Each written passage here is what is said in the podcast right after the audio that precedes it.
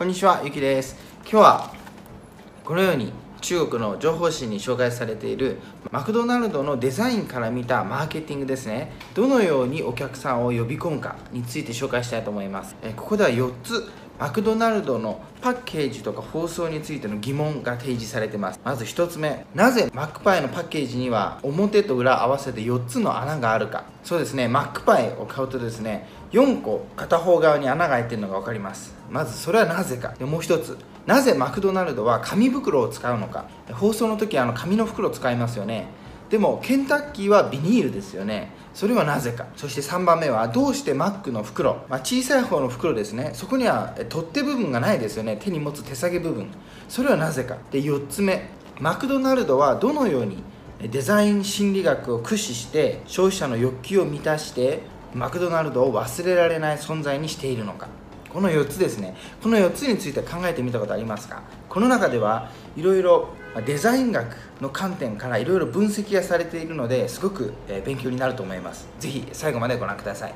まず本誌の中で紹介されているのはデザインですね。デザインを勉強する時の教科書と言われているドナルド・ノーマン著書の「誰のためのデザイン」という本です。この本の中では人間の脳の活動ですね。大脳の活動には3つのレベルが存在するとしています。その3つとは本能レベル行動レベルそれから内政レベルで。でいいか詳しく見ていきましょう。まず本能レベルとは何か。こちらは引用ですけど無意識に認識される最も原始的な反応。いいか悪いか安全か危険か基本的に全ての人が同じように考えるような直感的な反応。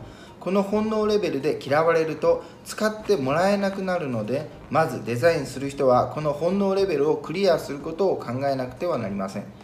どんなに便利なものも使ってもらわなければ意味がないのでということですね。こちらは生まれつきのものであって無意識レベルで感じるもの。例えば綺麗可愛いといったものですね。ほとんどの人に共通して感じるものです。で次は行動レベル。これは学習されたスキルの原点です。話したり動いたり実際に行動を起こすレベルのこと。自分の意思で動いているように見えますが行動レベルは実は潜在意識的。何かをしようと思った時やっている行為そのものは意識していない。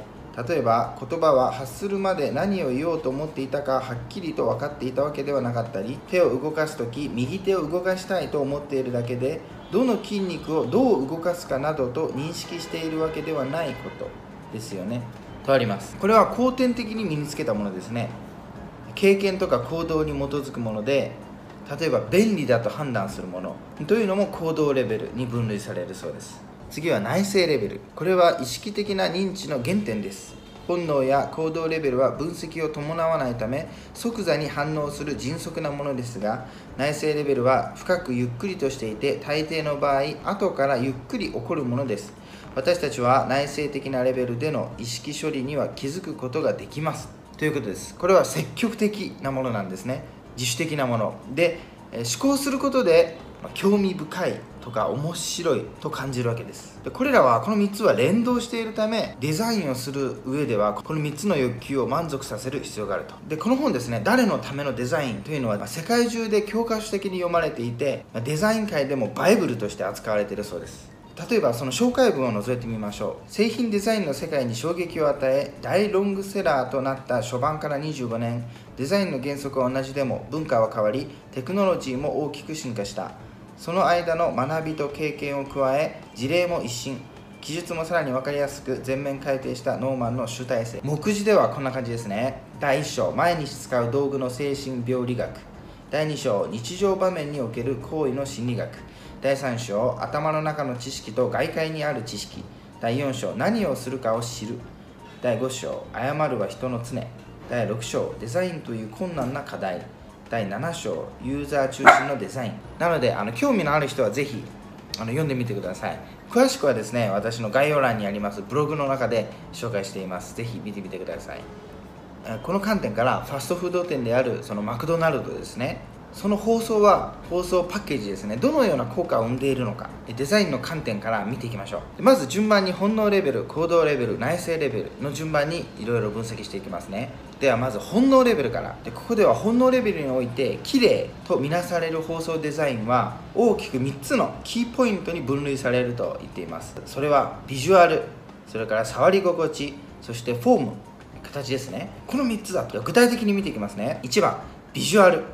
見た目の良さと吸引力という題が付けられています。でここで筆者はですねある程度はある程度までは見た目の良さイコール吸引力ということができるとしています。でこの文章では中国語では颜值という表現をしてるんですね。この颜值というのは日本語から来たものなんですね。それはまあ顔面偏差値なんていう言葉ですね。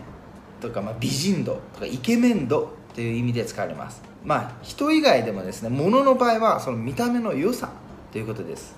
でこの見た目が良ければその分吸引力も高まるというわけです。重要なのは第一印象と言ってます。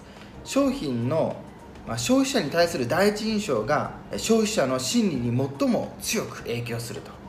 第一印象が良ければその商品に対する興味とかその商品の機能に対する期待さらにはクオリティとかの他の商品情報についてさらに理解したくなるという気持ちを起こさせるわけですね。なので良い放送良いパッケージですね。というのはその見た目の良さとは切っても切り離せない関係なんです。マクドナルドはどのようにして消費者の心を掴んでいるんでしょうか。まずは時代に合わせて進化させるということだそうです。変化ですね。俗に言うには一番綺麗なんて存在しない。ただより綺麗があるだけ。絶対的なその綺麗というものはないと。その相対的なもので他と比べてこれよりは綺麗というものがあるだけで時代によって変わっていくわけですね。江戸時代の美人と今の美人は違いますからね。江戸時代はなんかふくよかな白い肌のあんな感じで今の美人とはわけが違うわけです。時代によって変わっていくんです。ではまずこれを見てください。これはマクドナルドのパッケージ。の時代の変化ですね。こうやって見てみるとマクドナルドもやはり変化しているわけですね。時代に合わせてですね。でこのように共通しているのはシンプル。そして断捨離的なんですね。断捨離みたいにして無駄をなくしてミニマリズム的なもの。でこのパッケージで若者の注意を引こうとしているわけです。でこの若者をターゲットにしているわけですが若者は中国ビジネスでもキーワードでしたね。以前のビデオもぜひご覧ください。若者についてです。でそのブランドですね。ブランドに一番最初に、まあ、触れるものはパッケージですから斬新なパッケージデザインこそが消費者に好奇心や購買欲を直接刺激できるわけです。なのでパッケージデザインというのはすごく重要であると。でマクドナルドも時代の変化に追いつくためにいろいろなコラボをしているわけですね、まあ、このようにたくさんあります、まあ、それで若者の注意力を集めてるんですね。で例えば台湾では2020年台湾の著名なデザイナーアプジャンという人とのコラボで新しいパッケージを発表しました。こんな感じですね。今までのマクドナルドは赤と白でしたがこのコラボではちょうどこのアプジャンというデザイナーの特徴である墨を垂らしたようなデザインがされて斬新だと話題を呼びました。店内もこんな感じです。で次には触り心地です。いい食感がですね高級感を生み出すと。でその一つとしてまあ先ほど挙げられてましたマクドナルドの包装ですね。マクドナルドはほとんど紙が使われてます。袋も紙ですね。紙の食感がこの自然であると天然健康というイメージと結びつきやすいということでまあ紙を使っている。そしてエコであるということも好印象をもたらすそうです。で次は3番目。フォームですね。その形。で差別化された造形でブランド認識度アップという題ですね。でその放送の見た目はそのブランドと製品への吸引力を強めるだけではなくてブランド認知度認識度も高める役割を果たしています。そしてブランドの個性や価格の引き上げにも役立っているわけです。例えばマクドナルドの製品はこんな感じで真ん中に M の文字ですね。マクドナルドの M の文字が入っていて一目でマクドナルドの製品だということが分かりますね。これがブランド認識度です。もちろんカラーもそうですね。色色使いもカラーの組み合わせだけを見てあマクドナルドだとすぐ分かるというわけですね。で例えばマックパイ。マックパイはそのビジュアルだけでなく実用性もかなりは、えー、細かく配慮されてるんですね。でこの形は独特の形はパイを食べる時にやけどをしないようにという配慮があってそれから潰れないようにするんですね。そのパッケージは簡単には潰れなくなってるわけです。でこの独特な形状は今では、まあ、マクドナルドのトレードマークとなっていてこのマックパイの入れ物ですね。この形を見ただけですぐにあマックパイだというのが分かるくらいまでなっているわけですね。で次は行動レベル。使いやすくて手放せなくする魅力と題されています。ではここで先ほどの1番目マックパイのパッケージにどうして 4, 4つの穴があるかという謎について解明していきましょう。まずマックパイを販売するようになったのは1986年からなんですね。その当時からマックパイのパッケージには穴が存在してるわけです。4つですね。表と裏で4つ穴が存在しているんです。本誌の中ではいろいろ考察されているんですけどその中の1つ4つの穴はですねデザイン学上の意義は明確ではないと。していて推測するところではこれは換気ではないと言われています、まあ、パイはですね熱いですよね。もちろん常温以上で出されるわけです。そしてもし中が密封状態であれば水蒸気でべしょべしょになりますよね。それを防ぐために穴をつけることで熱を発散させると。そして高温のパイでも迅速にその食べられる温度まで下げてくれる。という設計として4つの穴があるんじゃないかと言われています。さらにここではデザイン美学の観点から見ています。そこから見ると穴の役割はですねままた別の理由が見えてくるんです。穴があることでこれが窓の役割をするわけです。窓の役割をすることでその中のパイですね立体的なパイ丸い形です。あれが見える独特なそのボディですねパイのボディが見えてでこれがですねデザインのレイヤー感ね。レイヤー感というのはデザインの用語ではいくつかのデザインが折り重なっていると複雑な形状をしている。いくつもあるとそういうことらしいんですがそうですね。そのパイの中の穴からまた中にあるパイが見えることで多くのデザインがあるような感じですね。その効果を演出していると言ってます。でもう一つ。デザイン心理学から見るとでここでは2つの心理学から分析されていて1つはゲシュタルト心理学。もう一つはエドワード・ティチェナーの構造主義心理学。で分析すると言って言ってるんですが。でその2つから分析すると中のパイを取り出すというデザインがその全体的な中で重要な意味を占めていると言ってます。消費者に視覚上その中のパイを取り出すということはその消費者がですね食べる人がその視覚的には、まあ、自分がそのパイを生み出したという感覚が持てるわけですね。作り出したと。自分で出してその後食べるという行為につなげやすい、まあ、その殻の中から自分が中身を取り出すというイメージでしょうかね。取り出して自然にその食べるという行為に移れると。心理学的に見るとそういうことらしいです。ではそして2つ目どうしてマクドナルドの紙袋にはその持つところがないのか。取っ手ですね。手提げ部分がないのかということです。といっても小さい方ですね。小さい方の袋。でこのマクドナルドの紙袋は一般的な紙袋と設計上異なっているそうです。例えばマクドナルドの小さい袋取っ手がない袋に取っ手を無理やりつけたとしても取っ手の付け方も2つありあるらしく1つはその紙の部分ですね。穴を2つ開けると、まあ、1つでもいいんですけど穴を開けてその持てるようにする。この場合。もしくは取っ手ですね。取っ手の部分を外からつけると。そして持てるようにすると。この2つの場合。でどちらの場合であってもそのマックの袋は重さに耐えきれずに破けてしまうそうなんです。取っ手があったとしても破けてしまうと。というのもその紙袋より紙が薄いんです。大きい方の袋ですね、まあ、これ写真でありますがこの大きい方の袋には取っ手があります。ではですねこの取っ手がない方を見てみましょう。その取っ手がない紙袋はどうやって持てばいいのかなんていう議論がされてるんですね。でここでは直接明言はされていないんですが店員さんがその紙袋を渡す時に2回折ってるんです。折ってるそうなんです。折って渡してると。でこれがヒントではないかというんですね。2回折って渡しているということはこうすれば持ちやすいですよというヒントをお客さんに与えているんではないか、まあ、取っ手があるものに比べれば持ちにくいですけどその紙袋は中にたくさんのものをあの入れることできないので重さに耐えられないので、まあ、入れてもいくつかのハンバーガーとか、まあ、パイとかですねそれくらいのものだけですと。なので持ち運ぶ時間は短時間で済むものばかりであると。なので、まあ、問題ないという結論が出されています。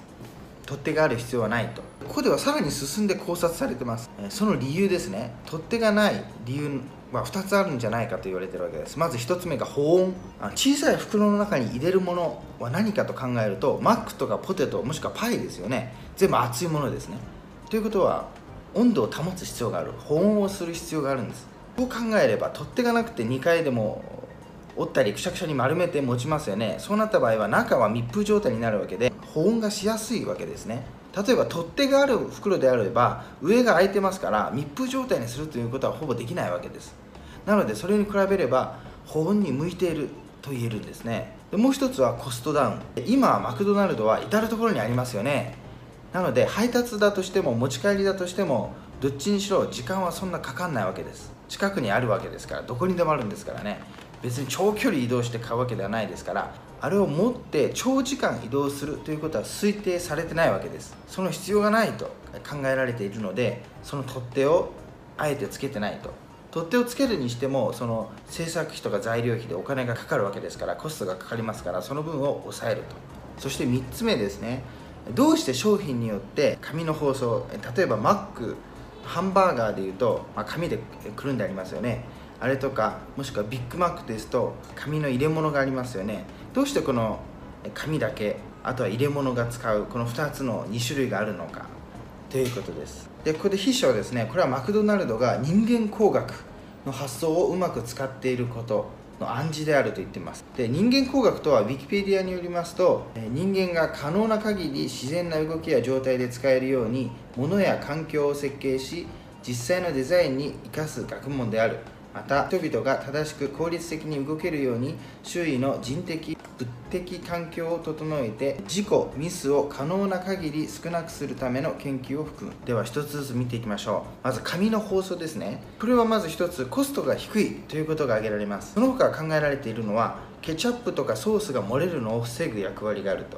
そのためハンバーガー類のほとんどあとは朝マック類ですね。それらの包装には、え紙が使われているということです。次は入れ物。大きくて紙で包装しづらいものは入れ物にしているのではないかと言われています。あとは紙で包装しづらいものとしてチキンナゲットとかそういうのありますよね。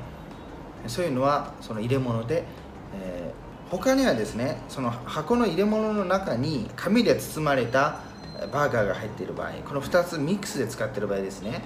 これはまず一つは入れ物を使うことで押しつぶされることを防止する意味があるのではないかと。ちょっと頑丈にしてるわけですね。その中であとは中で紙を包装している場合は中でのケチャップとかソースの漏れ防止です。それ以外にはこのようにですね箱の上に種類が印刷されている名前が書いてある場合はその種類を示す効果もあるのではないかと。これは何味ですよこれ何味ですよという感じですね。その2つがあるのではないかと。面白いですね。このようにいろいろ考察されていくわけです。で次は内政レベル。これを見ましょう。内政レベル。印象深い商品。なんだか忘れられなくて。なんていう題が付けられてますね。これは商品を作ることにおいて便利というのは最終目標ではない。と言ってます。消費者の期待をいい意味で裏切り消費者に考えさせ議論させ心のどこかにその痕跡を残すと。そのそういう商品こそがいい商品であると。印象づけるわけですね。デザインも同じ。包装ですね。パッケージも同じであると。筆者の友達はですね実はこんな疑問を持ったわけです。どうして中国ですね。中国ではどうしてマックで仕事をする人はいるのに同じファストフードでもその中華料理店で仕事をする人はいないのか？という問題。でそれに対して筆者のある友達はこう答えたそうですね。